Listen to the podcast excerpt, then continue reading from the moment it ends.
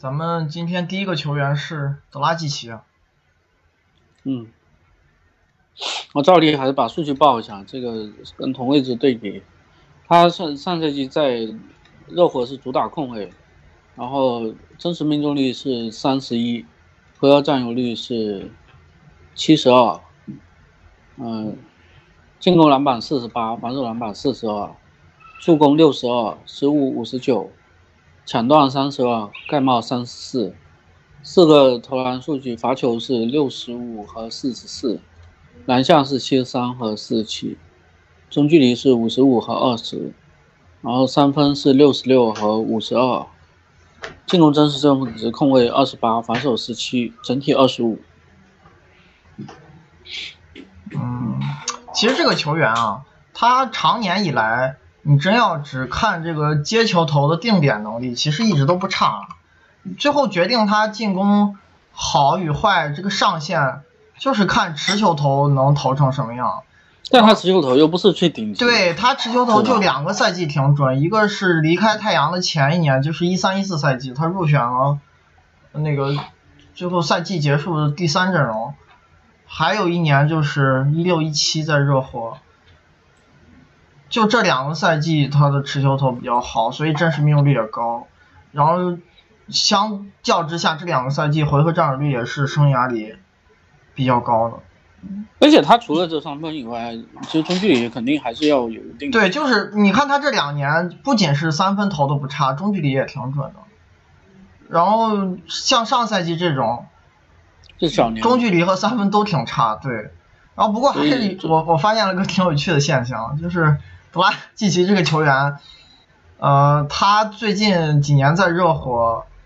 一个是一四一五呃后半段，还有一五一六赛季回合占有率比较低，然后就是上赛季回合占有率比较低。他的打法还是在呃调整和变化，然后有一个共同点是，他回合占有率偏低的赛季都是有韦德的赛季，抢不过，就是他韦德而且是二进攻嘛，对他经常要在韦德身边站定点、站底角。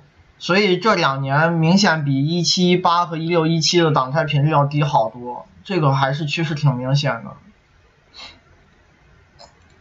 当然，他上赛季就反正持球打的也确实自己打的也不好，也没有说肯定就比维德效率高多少，是是有这个这个问题。反正他长年以来最招牌的技能还是突破技术，不过上个赛季快攻嘛。啊，篮下命中率比较低，还是跟身体状态有关系。受了一个重伤，只打了不到一千分钟，还是样本太小了。呃，但是就是多年以来传球啊、突破这两项一直还是维持的比较稳定，还是进攻的一个招牌。像一七一八赛季其实打的也没多好，持球投也不是很准，最后还稀里糊涂给选进全明星了。他算一个迟到奖励，对，他打的更好的赛季反而没进，是这个事情也很怪。嗯，他防守就是不太稳定，有的赛季还行，有的赛季不咋样。但是整个生涯来看，还是差一些的赛季多于好一些赛季。然后去年算是防守端影响力还不错的一年。嗯，对。但是样本也比较小，这个球员就是纪律性还可以，体型也不差，但是不是以那种侵略性见长的单防好手。有时候还要让侧翼帮忙防一些空位，就是他跟理查德森还有麦克格鲁德一起打后场，或者打外线的时候，那俩人有时候会帮他防欧文啊、沃克这种球员，他有时候不会怼位，会防一些主攻参与度很低的侧翼，就体型还可以，球风也还算积极，嗯，整体而言，上赛季防守还过得去，但以前有几年挺差的。反正这个人就是，但我觉得新赛季，呃，有些进攻端跳投的回暖啊，包括攻框效率的回升，应该也可以期待。反正这个人进攻其实蛮全面的，但没哪项特别厉害。是，是吗？所以最后就就是一个人，呃，还凑合的首发球员。但热火现在因为他为了得到巴特勒，还是损失了深度，尤其是控卫位置可能比较差，拉季奇。位置应该还是挺稳，首先还是要保持健康啊。你上赛季出勤都受影响他可能就就是如果格拉季奇不在的时候，温斯洛打打控卫。嗯，他们就是因为没有靠谱的挡拆。但我感觉巴特勒来了之后，他可能还是要挡拆少打一点。本来这这几年状态就不是很稳定，年纪也变慢慢变大了，这都三十二岁了，三十三岁了。巴特勒也是个球霸，我感觉新赛季可能也就是这回合战术率了，可能戏份再也上不去了。那你就看各个区域能不能量做高一点。哎，少而精，然后这个人还是一个不错的定点射手，无球不差，就是接球投把握度一直还蛮可靠的。嗯，看看他的问题吧。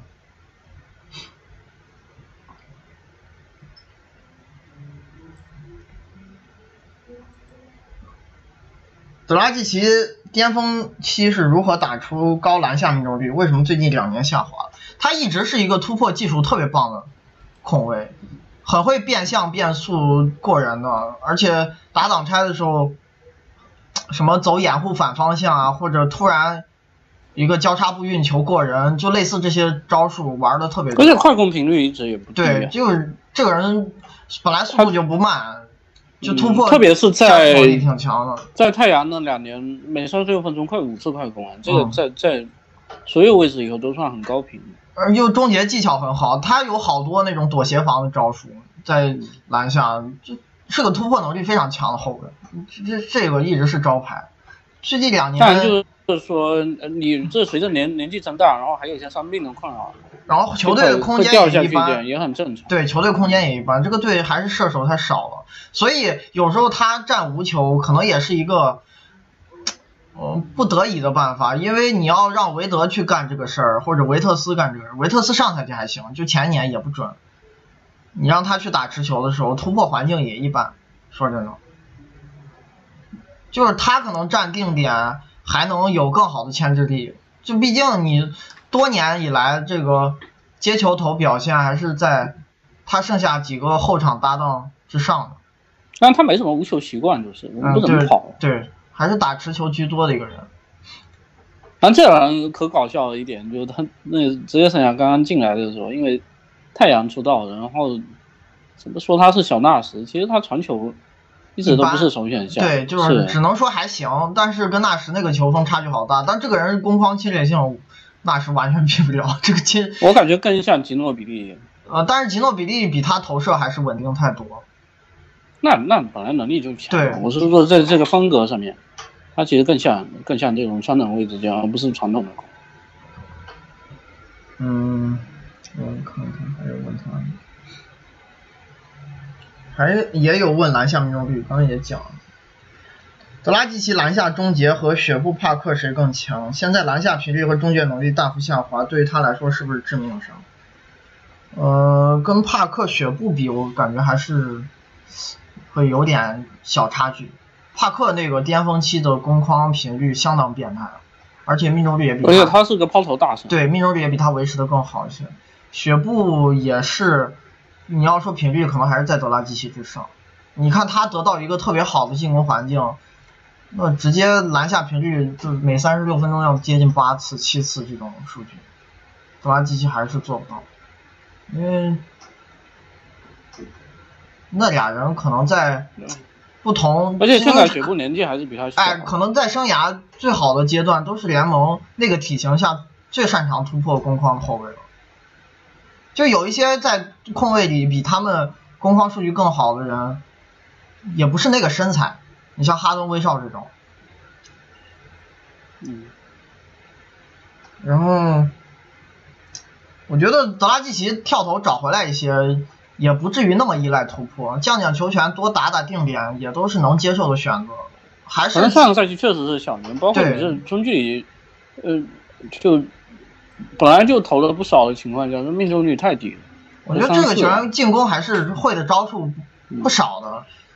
自己的状态可能比跟谁搭档更重要一些，球风上还是蛮好调整，至少无球不差，虽然不太跑位，然后传球也不差，这两项技能都过得去，即使突破下滑一点儿，还是一个挺不错的进攻球员。当然就是看跟谁比了，或者跟啥样的合同比，他这个薪水还是蛮高的。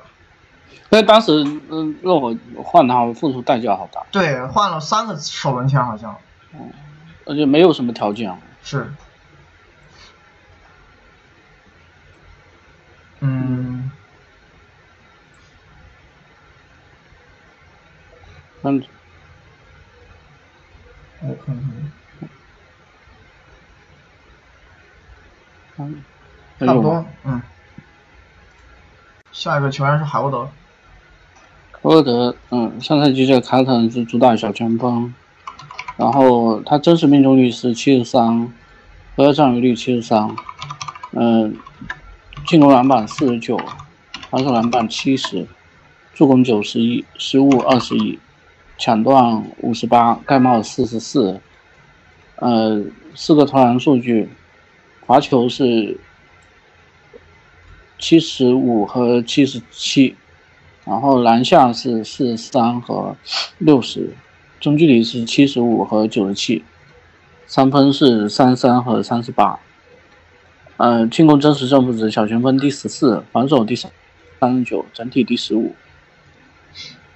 嗯，球权肯定跟受重伤之前还是差距比较大，而且他本来风格也比较无私，你队友有人。主攻多，他自己也不是那么愿意多打。就他跟海塔图姆同时在场的时候，明显塔图姆的戏份比他要重。但就是这球员，你看上赛季即使，这个吃的球权包括表现跟一六一七比差一些，比预期值低好多，还是一个不错的进攻球员。但他他各个区域的效率还是有保证啊，这传控是变他就是三分不准了，这年不管是持球投三分还是接球投都变差了，但是中距离很棒，篮下也不差，造罚球也有一个基础的表现，就持球少打了，但是侵略性依然在线，还是挺全面的一个侧翼，包括传球也很好，他这个传球水准在侧翼里相当棒。哎，其实以前在爵士的时候，都都当成半个控卫了对他这个回合占有率比一六一七赛季要低了八点六，百分之八点六，但是助攻率还上升了一点点，传球很好。现在你季后赛也能看出来，就是现在主攻打的没那么多了，然后这一年跳投还是有些失常吧。我觉得再往回调整调整。嗯，反正已经这走到这一步，就是凯尔特人这合同。即使海沃德后面两年拿回在爵士最后一个赛季的水平，我我我还是认为是亏的，因为你一年至少没打，一年的水平是不如巅峰。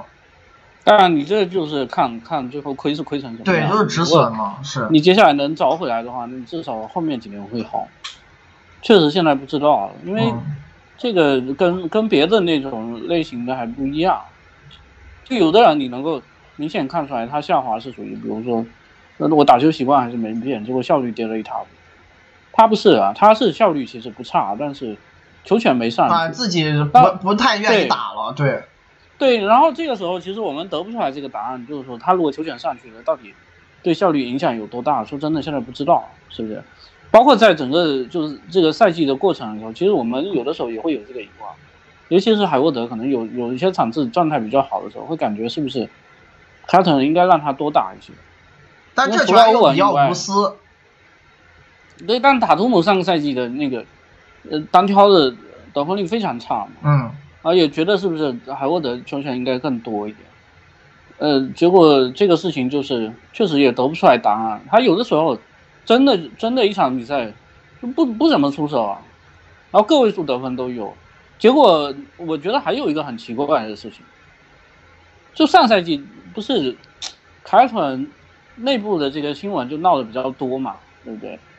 那结果后来等到凯尔特人最后出局，也是一个比较狼狈的方式收场了。然后回头有一些很奇怪的传闻，说什么史蒂文斯呃太想让海沃德多打，然后导致呃其他队友有点不满。但问题是他在场上戏份不多，看对看不出来，时间也不多。这个新闻爆出来，跟跟球场上这个这个。感官和我感觉是矛盾的，而且就是他上赛季这个表现，即使比一六一七赛季差很多，作为一个 RPM 有小前锋前第十五水平的人，一场打二十六分钟有很过分吗？我觉得，而且他是说理所应当。海沃德给他，他是说史蒂文斯给海沃德设计了太多战术。我说真的没看出来问题。而且他即使打直球，传球还是很多的，就很多时候自己不愿意多去主攻，更愿意给队友做球。这助攻率能在回合占有率掉这么多，主攻戏份也是大幅下滑的情况下，还维持住了，一定是很无私的球风你才做到。我要反手，呃，我觉得这球员就是他跟汤普森确实有点类似，不是那种侵略性特别好的防单防球员。啊，臂展有点短。对，呃，对抗蛮不错的，就是靠这个体型和对抗结合的不错的能力，有不错的换防弹性，能盯好几个位置。但是抢断盖帽数据确实少，造失误影响力比较差。而且我我现在不知道凯尔特人他新赛季这个布阵到底是怎么样的，因为呃，比如说前前在前一年，就霍福德打首发大前锋，然后贝恩斯中锋嘛，虽然这个中锋的时间打的不太多，然后上个赛季。呃，那套理想阵容，就所谓的理想阵容，其实没有摆多长时间，就是把斯马特和莫里斯拉上来。对，那莫里斯也是主防对面大前锋。但现在你这两个赛季的主要打大前锋球员都走了，所以最后你首发怎么摆？斯马特、布朗、塔图姆跟海沃德，你得选三个人出来打首发。然后这里头还会存在一个问题，就是因为因为原。原来凯尔特人他是这样，如果这四个人当中有一个布朗在场的话，他会比较倾向于让布朗去盯对面的大前锋，尤其是身体条件是最棒的。对，尤其是对面的大前锋，如果确实能力很强，像格里芬这种类型，那就要布朗上。但是如果布朗不在的话，他不会拿斯马特去去盯大前锋，比较少。是拿海沃德。这个时候一般是海沃德，对，而不是塔图姆。虽然好像就在分位置上面有一些那个。就就是轮换表以后会把塔图姆算大前锋嘛，但是因为塔图姆对抗没海沃德好，然后所以这个安排很少见，就比较少让塔图姆去防四，他是以盯三甚至有的时候盯二为主。那呃我不知道就是这会不会加重海沃德负担？就是反正。他如果是作为大前锋在场，是场上第二重要的协防人，他协防水平是挺一般的。他唯一的强项就是篮板。而且他这个体型，有的碰上有的大前锋，感觉也会有点吃。我觉得这种类型的防守人，就是他在一个特别好的环境下，如果你的中锋是戈贝尔或者贝恩斯这种防守人，他绝对不会添麻烦的，是非常好的团队型防守球员，在场。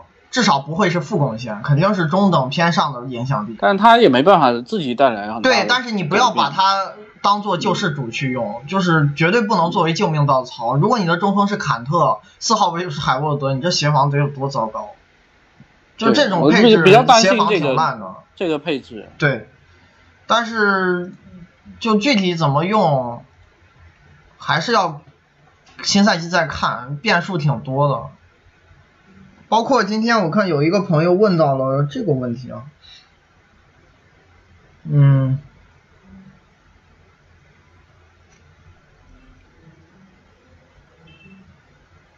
我看稍等，对，就是海沃德上赛季全明星后到赛季末表现蛮不错，侵略性变好了，呃，下赛季沃克加盟。但是史蒂文斯还说塔图姆是球队王牌，塔图姆的球权会增加多少？说真的我不知道，因为还有一个问题是，这个队虽然走了霍福德，但是来了个坎特，坎特回合占有率挺高的一个中锋。而且我我我现在感觉塔图姆的球权高的有点没道理，低的有点。但是塔图姆对对是那个人单主攻效率很差，但其实是个无球非常棒棒的射手。是啊，他就是他有的时候，明明单挑不厉害，还是一直让他这么打，我也不知道。那那你这以后就变成我，你知道凯尔特人他理想中的配置是这样，但是他最后不这样用的话，那也没办法。所以你现在首发都不定，他海沃德新赛季会跟哪些球员在场搭档时间更久，也是未知数。会不会再重打重新打回三十多分钟时间也不知道，这就很难猜了。而且新来的球员也不是。全都是那种不吃球权的人，坎特这人吃挺多球权的，他会打低位的。就霍福德走了，又来个坎特，你很难讲内线在主攻戏份上是是不是减少，我觉得可能还是增加。然后沃克球权不会少，如果你再这样用，继续用塔图姆，那可能海沃德还是上赛季这样，不好说。嗯。然后问他的也比较多，我看看啊，咱们一个一个来。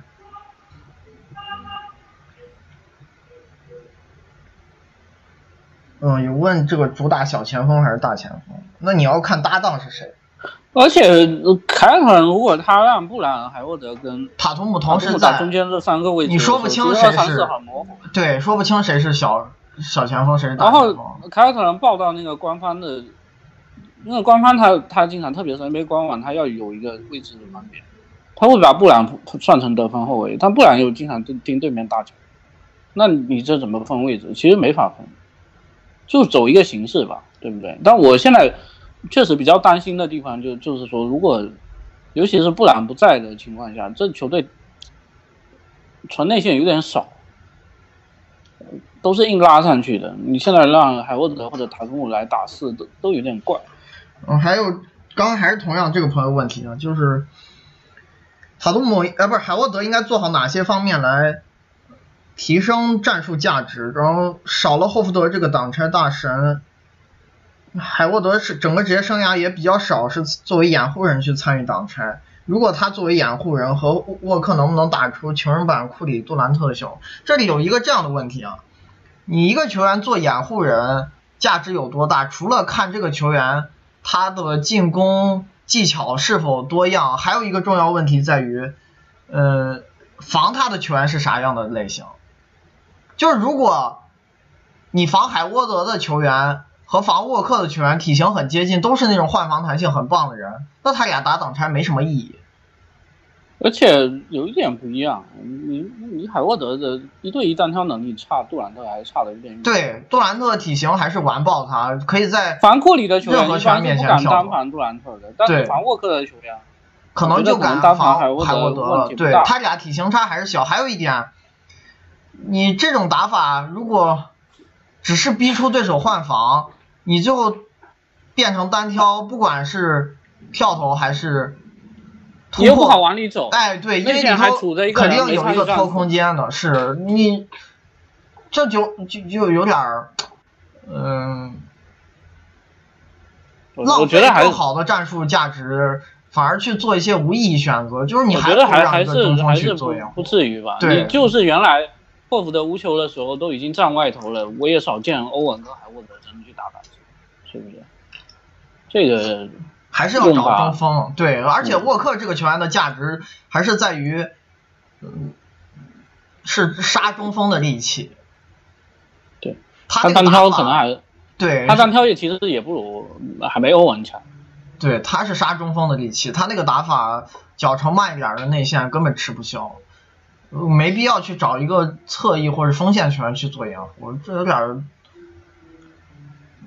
呃，多此一举，没没没这种打法，这也不是沃克最擅长的东西。嗯，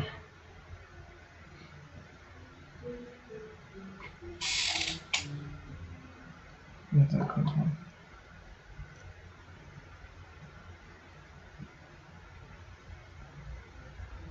行，差不多。就有一个是说那个，后面让沃克不在的时候，他打主控？这最后要看你恢复成什么样。他现在到底能不能扛很重的球权，我现在不知道。嗯，包括凯场会不会这么布置，也不知道。你的轮换是不是这样摆，也不知道。对，对，有可能他跟沃克时间还在一起的更久。你这个要。但我我我其实我是觉得就是就是确实，因为你受了这么重的伤病，完了以后，如果最后球权达不到原来的巅峰水水平，也是正常的。但是。他这个三分命中率其实应该有回暖的，这个是比较简单的打法，你接球投都不准。对，他上赛季整个接球投准心严重下滑。下一个是吉恩，嗯，他这上赛季生涯主打中锋，然后真实命中率三十一，回合占有率六十一，嗯，呃，进攻篮板二十五，防守篮板六十，助攻五十一，失误六三，然后抢断九十五，盖帽四十八，四个投篮数据，罚球是四八和九十三，嗯，篮下是十三和四十五，中距离是九十二和八三，然后三分是六十四和七十二，进攻真实正负值中分第四十五，防守六十六，整体六十。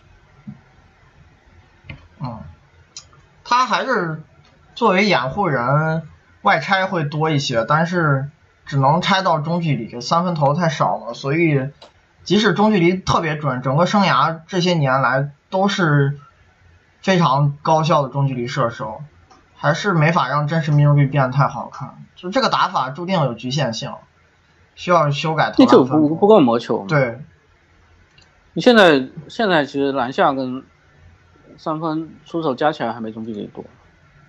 嗯，不过就是中距离这么准，罚球也很稳定的一个球员，未来多尝试投三分，增增增大这个三分产量，拓宽射程是可以尝试的，但是这过程比较缓慢。嗯，然后我我有的时候觉得这种类型的球员是不是要要有主教练在后面逼一下？但有可能一时半会儿。来不及，就是或者或者说是想那么快直接变好，有点困难。没有森林狼这个球队，因为本来就是最近几年，不管是在舰队上面，还是就是打完比赛的结果上面，都是一个三分比重很低的球队。我感觉这球队好像不太强调进攻分布，是不是？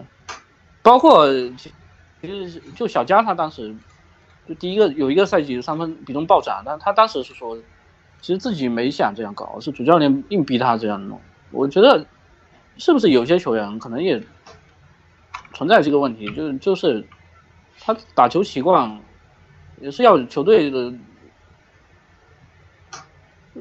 就教练组还是要够强调才可以。嗯，这事情不知道。他要是他如果不走能变高产，那进攻还是会变得挺不错的。不过对啊，他，但他现在如果不走这个路线的话，确实有点复古了。就是以前，可能十年前甚至九十年代的那种空间型类型，觉得投投中距离就行了。但是现在就不够。嗯，然后这个人，他上赛季有一点还行，就是基本上是在打中锋位置，跟另外一个有射程的四号位搭档，主要是托利弗或者萨里奇。他还是要主打中锋，这个人本来投定点都是两分球居多，你要让他打四，他以前跟唐斯一起合作过，打四，但唐斯会迁就他就是。啊，对，那时候可能唐斯更像四号位，对，但是你如果只是把他当做唐斯的替补来用，就他现在跟唐斯几乎不会同时在场，上赛季跟唐斯同时在场的那个呃内线还是吉布森居多嘛。如果你把他只当做一个唐斯替补来用，那价格也有点太夸张。那他这样能力其实就没到他。对，就是本来能力就溢价，他这个用法更溢价了，就会显得你连出场时间都不够多，一场就打十来分钟，一赛季打一千分钟。然后他防守还是比较差，就一六一七赛季，因为我看好多朋友问到这个问题了，当时有一个情况是，那会儿教练还是希伯杜。嗯，然后希伯杜他那个人啊，就是用人轮换死板到家了。他们在当时那个赛季，首发是吉恩、卢比奥、唐斯跟维金斯，然后另外一个位置在拉文受伤前是拉文，拉文受伤后是拉什，就这两套阵容分别打了八百七十八和五百九十四分钟，就是整个赛季全联盟能有一套五人组超过五百分钟都已经很少很少了。对，就是操守方。对，然后他们这两套阵容其实就是两呃，因为拉文受伤改变了配置。如果拉文不受伤，相当于一套阵容要用将近一千四百分钟。然后他跟唐斯一起在场打了两千三百九十分钟，就是这种配置，他在 RPM 那个算法里头容易出现一些无法解释的离奇现象，因为你的阵容他搭配选择太少了。然后这个球员又特别。擅长盖帽和抢断，就是盖帽抢断数据很好看，但其实防守效果并不好，他有这几个问题，就是造失误能力确实挺强的，但是他从来做不到控制好犯规，尤其是最近两个赛季犯规是越来越多。还有一点，这个人护框其实挺糟糕的，看着盖帽多，每个赛季他在场的时候篮下命中率，对手篮下命中率命中率都会上涨，然后对手的三分命中率也会上涨，就是有过多协防可能选择之后的效果并不好。还有一点，这个球队的团队环境也不好，就是你可能去协防了，就没人帮你补位了，一旦失位，可能所付出的代价是致命的。所以这两赛季吉恩其实防守影响力都很烂，防守并不咋样，就是看着面板数据不错，但除了抢断盖帽数据之外，亮点很少，犯规多，篮板也不好，嗯，就现护框效率也不好，在场的时候对手三分命中率会变高，三分比重也会变高，所以 DRPM 挺差的。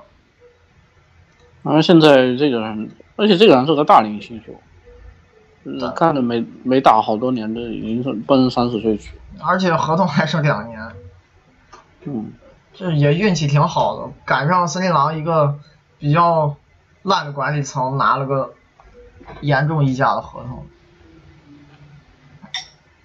嗯，看看问他的问题。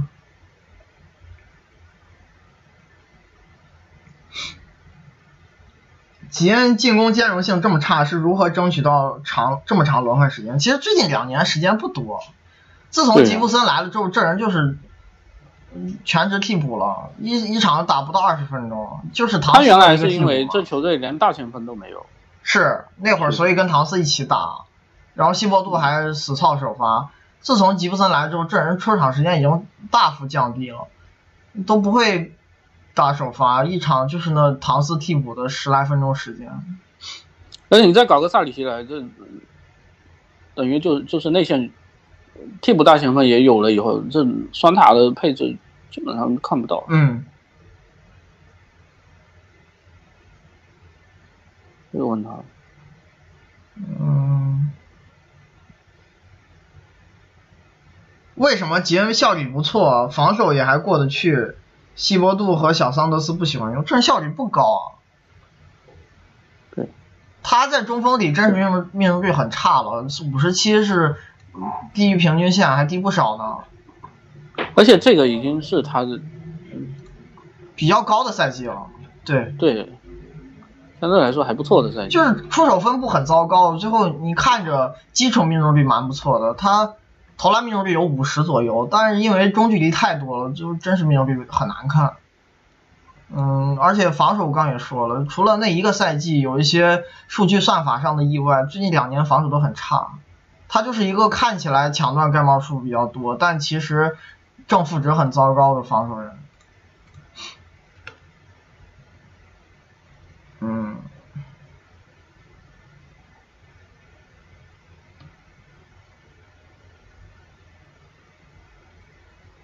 还还就问到他这个正真实正负值，他除了那个一六一七赛季 DRPM 特别好看，其他赛季好像都不太行。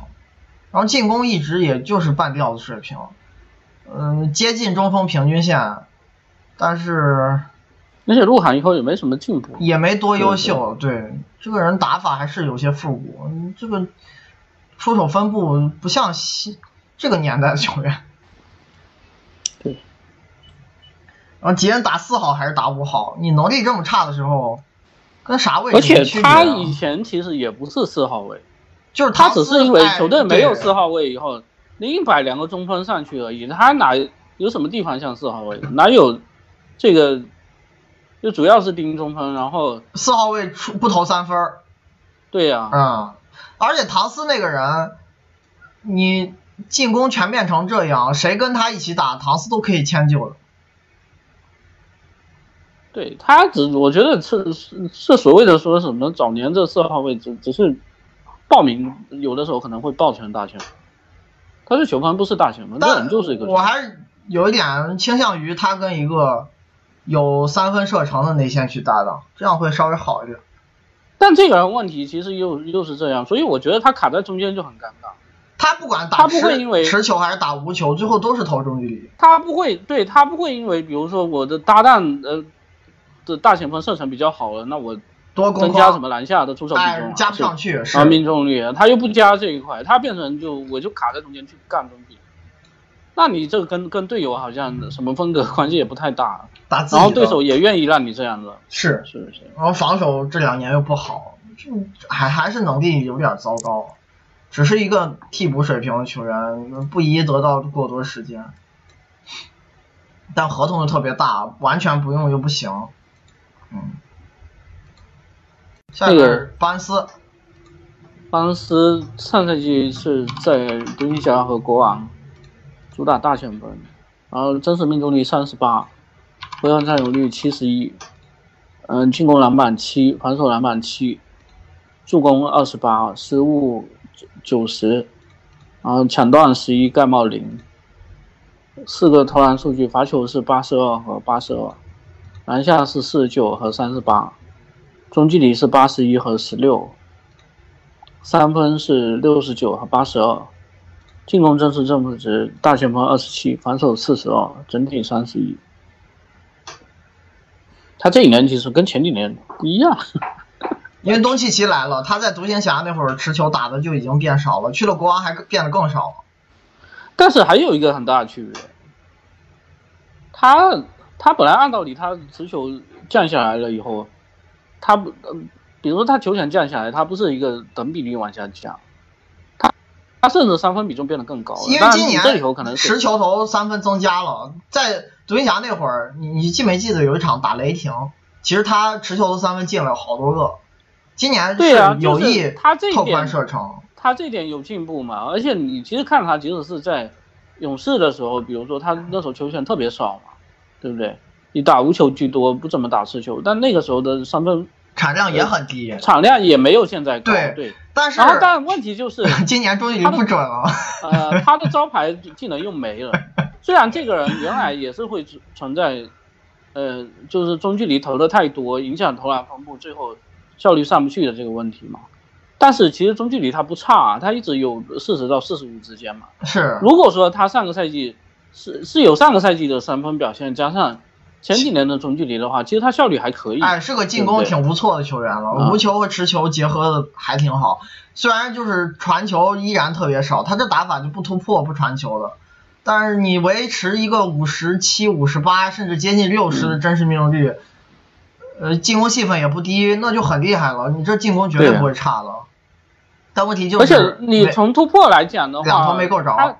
他他他只能说不算差，呃，他他只能说，呃，说是你你这个运动能力可能可能是应该更好一点，但是也不能算差。特别是上个赛季还出现一点，他球权降下来，其实那个侵略性数据没降。哎，对，罚球还是有四次。最后是对呀，最后你这篮下跟中距离的这个你。单从这个比比重来讲，三点五对四点八，比原来的四对八要来的好看很多了。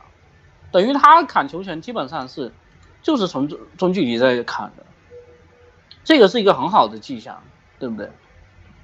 结果中距离大失转，搞得最后这效率提升有限。他上个赛季的这个进攻分布其实是最近几年最优化的一次，对，也是职业生涯最优化的一次，就是入行以来最磨球的一个赛季了。然后结果这是中距离莫名其妙这掉了百分之十，搞得效率提升一般般。嗯，这点能够指望我觉得这个人就是比德罗赞和那个英格拉姆好的地方，还是三分底子要好不少，转无球是真转得动的。他去国王之后，持球频率比在独行侠这前半赛季还少，因为去独在独行侠前半赛季交易前，是因为东契奇来了。他自动的戏份就变低了。去国王是因为他可能抢不过那几个人，也没给他设计这么多战术。其实主攻打的更少了。反正我我是觉得，如果他能够把中距离调回去一点，然后进攻分布还是这么优化，进攻还还还可以，进攻还可以。嗯，这个人这个人防守不会协防，他就是抢断盖帽。根本不像这个身体条件的球员，太少了。他这盖帽率你别说跟大前锋比啊，放控卫里都是倒数。那勇士怎么着培养这种？大前锋他跟萨里奇盖帽率并列倒数第一。现在 NBA 对啊，这个人的运动数据，他就篮板好差，他篮板是挺好的，但是盖帽抢的太差了，造失误好烂，这个护框也好烂。如果你你是仗这种球员打四号位，因为现在中锋防挡拆，他篮板面板数据也不行，还可以吧，一般。你是跟啥位置比？跟内线比是差了点儿，但是跟侧翼比还可以，篮板影响力一直挺不错的。然后你你这种球员如果打四号位，没协防。对你现在中锋要求扩防的这个范围是越来越大，因为持球会投三分的人是在变多的。当中锋出去的时候，就要求你四号位有更好的协防能力。就像掘金打开拓者的时候，你看米尔萨普做的那些事情，还有雷霆格兰特做那些事情。你如果这班斯在这个位置，你就不要指望他协防，这护框和造失误真的太烂了。然后他可能无非防守端好一点的地方在于篮板弹性还可以，然后单防还算硬，对对抗和体型结合的特别好，能防挺多个位置。但是只会单防的球员影响力不会太好看。他今年在国王那段时间，因为样本也比较小，其实防守是有提升的。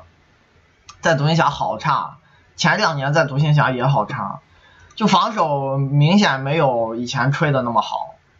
这就盖帽太少了，一个这种身体条件的人，盖帽还没库里多呢。整个赛季盖了十三个帽，这是一个，而且他整个职业生涯都是这样。对，身高。对抗运动能力都很棒的人，就盖帽少成这样，真的有点离谱。不会干这个事情。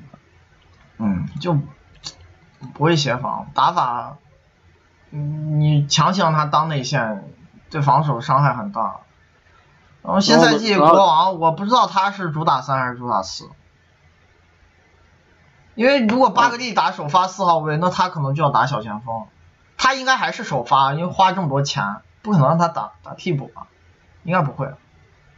啊，嗯，这个事情也反正也是很怪的事。也好几个朋友问到了。嗯。我觉得独行侠当时给他大合同，是因为他还年轻，就觉得有成长空间。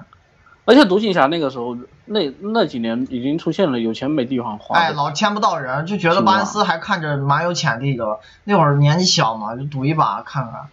国王，前这几年下来，其实我感觉你这独行侠又没有这呃进季后赛，然后而且动不动出现这替补打的比首发好的情况，按道理巴恩斯的能力，行情应该更多人已经知道。哎，对，行情应该走低，然后国王还给了个跟之前差不多贵的合同，那我觉得就是国王蠢了。独行侠在那个时候一六年的夏天，班斯还年纪很小，那会儿才二十三岁，你说他有潜力，觉得赌一把。是说得过去的，国王再用这个价格去就是傻了，那只能说他们傻了，因为这球员能力就不够，他就是一个最多我觉得拿一千万的球员。对，攻防都有毛病，对，攻防都有毛病，就看着面板数据蛮不错，因为这几年持球打的多嘛，出场时间也长，在独行侠一场球权也不少，三十四五分钟，对，场均拿个十八九分的，但是除此之外。助攻超少，抢断超少，盖帽也特别少，然后真实命中率很难看，也谈谈不上很难看，反正不好看，效率还是偏低，中等偏下。嗯，顶多就是一个弱队一个首发嘛。嗯，打首发都不太出彩。嗯，第一个问题就是为啥他老能拿到大合同还能稳坐首发？独行侠还能觉得有潜力，国王就是蠢了。和目前海沃德比谁水平高？那我觉得还是海沃德。就海沃德上赛季都打成那样了，也比巴恩斯厉害。嗯，那我觉得那还是海沃德，就最后进攻比你全面。对，为何在英文网站还有很多分析员、球评都吐槽这个人实际影响力没有面板数据那么好看？还愿意给他大大合同？这个问题回答过。NBA 的高层到底有在使用高阶数据吗？肯定是有很多球队在用的，但是，呃，思想落后的球队也不在少数。就是你像尼克斯这种队，他做的那种签约，你你敢相信他们是在用科学的方法分析球员吗？肯定不是啊。就有的球队管理层就是很蠢，而且有些事情说真的就就是你没法理解这个事。你你即使是有些联盟内部人，记得当时我们去问法尔克，就是说为什么有一些球队会给出一个你无法太夸张的的合同啊，什么结果特法尔克的回答也是语言不详，他的意思就是说，当大家都会，呃，有几个队去去争争一个球员的时候，这要价慢慢就会高起来，然后最后总有一个球队会会要到一个特别高的的价格。但问题是有一些糟糕签约，比如说前几年最极端的那些什么比永博啊，特纳莫兹什么莫斯科夫啊啊，这种我都想象不来，怎么会有几个球队真的去给他们开出这个价格，是不是？就包括巴恩斯他这个价格，你除了国王，有其他球队愿意给吗？我比较怀疑啊。那没有人跟你竞价的情况下，你就因为喜欢他硬砸这个钱，看起来有点像是这样。还有你是像湖人前一年魔术师那样签约，那明显他就不懂数据，肯定就是在胡签。联盟肯定存在这样的管理层，不是所有管理层都很聪明的。当然，现在这个趋势应该是朝朝好的方面在发展。你跟十年前比，就是信奉数据、应用数据、正确阅读数据的球队的比例肯定是在变多的。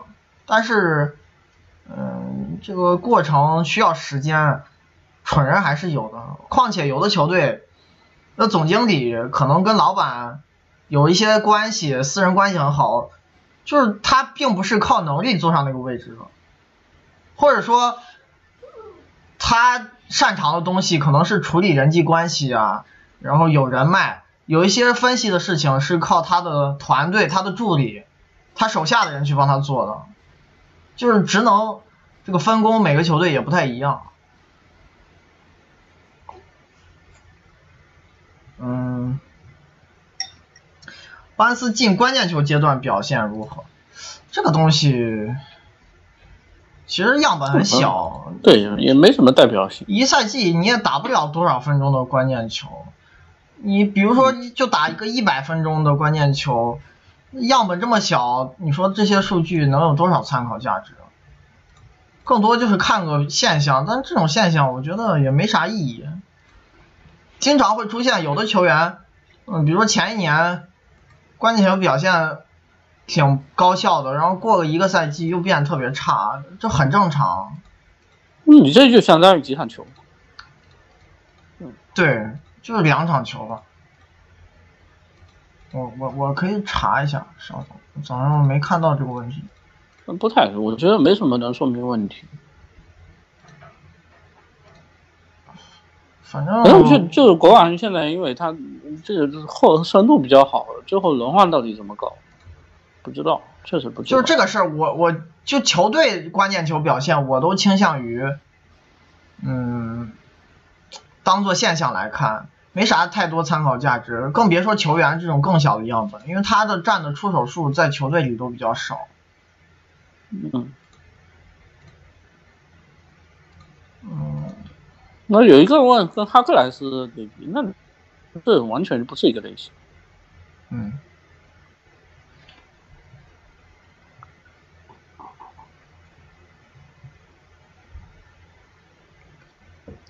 行，怎么样？可以，行，咱们最后一个人，这个白边，白边。上赛季热火是主打中锋，然后真实命中率二十一，回合占有率七十七，进攻篮板九十七，防守篮板一百，嗯，助攻八，失误七十一，嗯，抢断四十八，盖帽九十五，嗯，四个投篮数据，罚球是七十九和一，嗯，篮下是八十八和五十二，中距离是七十二和五十七，然后三分是三十七和三十六，其实不怎么投。嗯，进攻真实正负值中分六十一，防守第六，整体二十二。这个人进攻要有人来管一下他，我觉得。但他这年有个事儿挺奇怪，怎么罚球突然变成这样？嗯，对，暴跌这是都。因为他罚球挺多的，就是侵略性不差的一个球员。你从七十变成四十四点九，这个降幅对真实命中率影响真的不小。如果你是前年罚球水平，可能真实命中率维持一个五十八、五十九差不多了，也不会这么差。但他还是会存在这个不够乱碰的问题。对他低位会打一些，但这一年其实低位比前年已经打的少。不过我觉得最好还是少打，效率确实不高。他打低位的中间区域出手还是有点多嘛，而且他传球很差。对，还有一点失误特别多，就都不传球的情况下，失误都控制不住。嗯，包括这个球员，另外一个，就跟咱们刚说到了，他能造到罚球，罚不进去也会伤害他低位效率。他好几项出手方进攻方式，比如说进攻篮板、二次进攻，还有空切，呃，低位顺下都有很棒的造罚球率，但是因为造罚球率，这个罚球命中率特别差，这种效率都不高。然后反正现在也也也确实就是原来他所处的这个球队没有王牌得分手。你比如说，你让韦德攻啊，可能效果也没见得比白边好多少。然后，所以最后也看一下，希望他到了开拓者以后，你有两个挡拆大神，是不是能够让他更专心去打无球？就好好在篮下终结就好了。那离篮下篮筐远一点的地方，事情就少做就是。嗯，看看效率能不能往上提一点。他其实我觉得专注于终结的话，这个。条件还是挺好的，毕竟体型这么好。终结效率一直都不差，上赛季稍微掉了一点，还是一个合格的终结者。而且这个人打低位是有一定道理，就是因为他近框的那个手感很棒，而且没人干扰得了嘛。对，他其实说真的就是就是从篮下这个终结比牛基奇好很多。是，多去打挡拆，老老实实做掩护，别去打低位，这个人会成为一个还行的进攻球员。前两年。也有过效率更高的赛季，对，嗯，需要管一管，但是有可能开拓者在这方面会比热火做得好，因为他们有特别棒的挡拆持球手资源，一定程度上，对我把我把球权都吃掉，哎，对，能把白边管强很多，能够压得住嘛。而且新赛季他们胡德是从赛季第一天起就在队里，不像前一年是半途加盟的。你这种人替掉哈克莱斯跟阿米努，也会吃走更多球权，中锋可能也不至于多打了。嗯，然后防守还是厉害，确实厉害。这个人顶级护框者没得说，他的问题就是机动性还是差，所以防挡拆基本上不出去，造失误完全没有。但这个风格跟开拓者也蛮……哎，对，就完美接替纽纽基奇，这一端两个人没啥差距，很接近。白边防守是他拿到这份大合同的根本，然后上赛季热火防守那么好，他还是首攻，然后篮板也不差，虽然个人篮板数据可能有些夸大他的篮板影响力，但是整体而言也不会是一个糟糕的篮板手，这方面跟那个庄神差不多，但他护框效率就完爆庄神，这确实篮下作为屏障这个干扰覆盖面太大了，他这臂展在全联盟。比他还高的就没几个，一个博班，一个戈贝尔，一个班巴就没了。两米三以上的臂展，绝对是天然屏障。对，这身体条件真好，作为护框手很完美了。嗯。怀特塞德的攻防有没有再升级的可能性？假如练出投篮或者挡拆换防，练不出投篮就算了吧。罚球都四十多的球员就别指望了，他这出了十尺就完全没谱，这真是放冷箭。换防小个子我觉得也不要想了，毕竟人高马大，他体重也不轻啊。就是这个人防挡拆的侵略性很糟糕，不会出去的。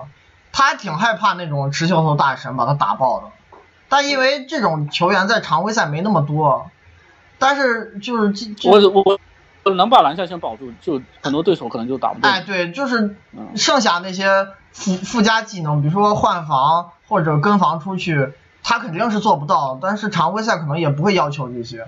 不过那年打七六人的首轮，前一一八年夏天那个季后赛，被热火呃被被七六人那些无球手给打爆，不敢上场。尤其是恩比德还受伤的两场比赛里，就什么雷迪克、贝里内利，还有萨里奇和伊利亚索。嗯，我再看，白边和纽基奇兼容性很差，怎么布阵合适？我觉得这俩不可能同时在场。对，他其实愿意换。其实换他来是因为纽基奇重伤。对，你要是纽基奇健康的话，他也不会有意换一个这么贵的来。而且因为是合同年了，贵就忍一年也罢了，多交点税还相对能接受，之后又能放弃掉。主要还是纽基奇不知道啥时候复出，如果是真复出了，白边和他肯定只会是首发和替补之间的关系，不可能一起在场，绝对不可能。这俩人一起。因为纽基奇他这伤确实挺重的，而且你回来，应该还要有一个适应的过程。对。然后中锋时间稍打一点正常，两个人会对半分一下吧，我觉得还行。这个布置也说得过去，而且这球队其实原来的替补中锋也没特别厉害，是不是？就你撇开这个。钱的问题不讲的话，而且柯林斯他现在在大前锋位置其实压力还蛮大的，因为你这球队一下走了两个呃防守型的前锋，他不打大前锋的话还让谁打？没有了，拉比西埃不会吧？是不是？嗯。所以托里弗和克林斯嘛，应该就他俩了。可能赛季初就是白边克林斯跟托里弗分。九十六分钟时间，克林斯打一个四号位和五号位的摇摆，就相对除了要打大前锋，还要给白边打替补，然后剩下的大前锋时间给托里弗。嗯，可能是这样用。然后白边有没有能力把开拓者防守带到联盟平均水平？那我觉得，如果是柯林斯频繁再打一些四号位，是有可能。你这两个人一起在场，而且还有一点啊，开拓者这队啊。开拓者这个球队，说真的哈，就就是他们防守属于那种差也差不到哪儿去。对他们一个，他们不同赛季之间会有些波动啊，然后会出现说，呃，就是你看的好像人员配置差不多，他有的时候战绩好的时候防守特别好，然后不好的时候也挺差的。其实这这球队就是你优优缺点很鲜明啊。他现在又有一个护框大神，他最后其实你看他能保的地方就是，呃，护框肯定很好，护框好，然后三分比重也也也不会，三分球不会给你丢太多嘛，因为我护框保住了以后，其他人也不会也不会到处去跑，呃，但是问题就是他们的缺陷是造不了失误，这个是一贯的，然后还有一个，呃，中距离中锋怕持球投大神，呃，中距离这块或者或者持球投的三分会被人打爆。但是中距离跟三分这一块，有的时候对手是看对手手感的，所以他们会出现，比如说有的防守比较好的赛季，对手就突然变铁了。哎，对面的 中距离命中率很差，比如说是这样。但是这个到底跟他们防守有多大关系？其实又不好说，对不对？结果其实你包括前几年，我我我们也讲过一个事嘛，就开拓者有的时候，比如说防守一好了，然后战绩给他拉上去。然后我就开始写，就 是对，但但是他又解释不出来一个所以然，这就乱讲，你知道吗？是吧？但我觉得你有白边这种中锋，四号有百科林斯，防守不会太差。就即使后场的几个人防守都不好，维持一个过得去的水平不是很难的事情。但也不会太好，就对，就是你外线毕竟那几个人防守能力比较糟糕。而且你现在小前锋的防守应该是一个降级。哎，他补强白边的目的性还是很强的。我觉得开拓者这个交易做的不差，因为他们没法，嗯，让新赛季就接受不了新赛季，哎，新赛季比较差的结果。纽基奇伤这么久，总得找一个过得去的中锋来打这个位置，然后球队又不差钱儿，他们也不想耽误利拉德和麦克伦姆的黄金期，所以。然后白边他最大的问题其实是合同不好，但因为你又是合同年，所以也就还好。嗯。嗯。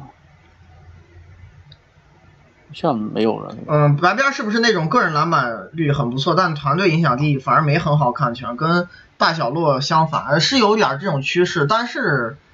但是他不会拖。哎，对，篮板不会差的，这个人只是。我觉得他因为捡板多，然后又老在篮下都不出去，跟霍华德这点有点像，可能不是最。那你最后抢了这么多，你你不太可能是最后变成一个拖篮板，好像是拖累篮板的球队，这不至于。他防守篮板率联盟第一。白边克里斯、胡德还有加双枪这个阵容，防守能到啥水平？前二十还是前十五？我觉得那前二十跟前十五其实其实这有差别可能不大，维持到一个接近平均线的水平应该不难。你毕竟内线这两个人摆体型这么大，篮下很难突破的，最后的区别无非就是在于对手持球投能准成啥样。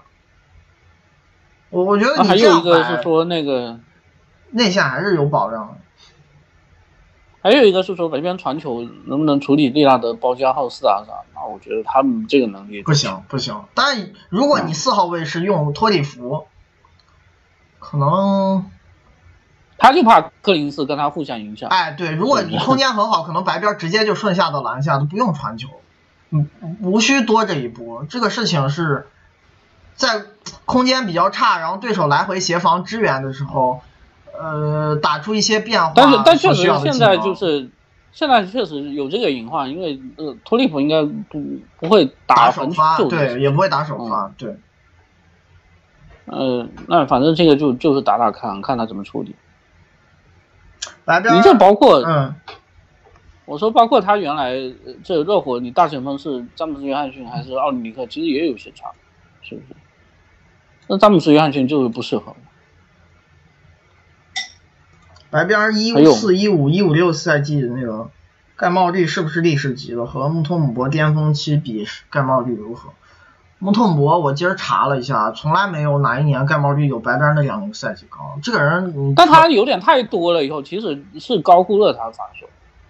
但是就他他防守没到他盖帽多成这样。你你纯比这项数据的话，那白边还是强。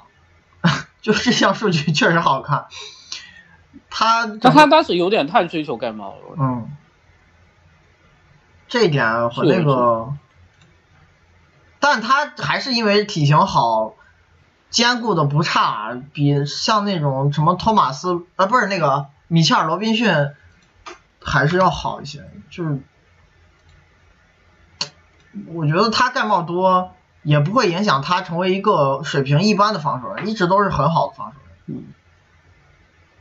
我可以查一下 NBA 史上盖帽率最高的球员，稍等。这个晚上好像用起来会比较慢吧？嗯，我在切。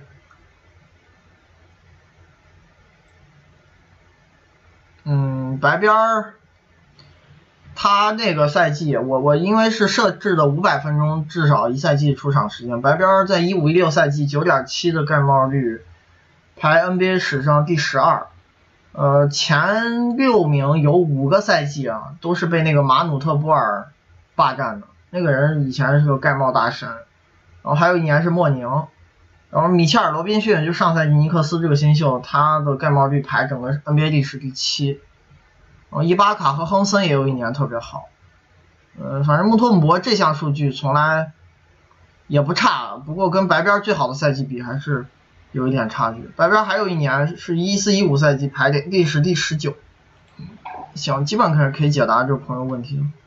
哎，就这些吧，今天也到这儿聊了挺长时间的，明天咱们继续啊，拜拜。行。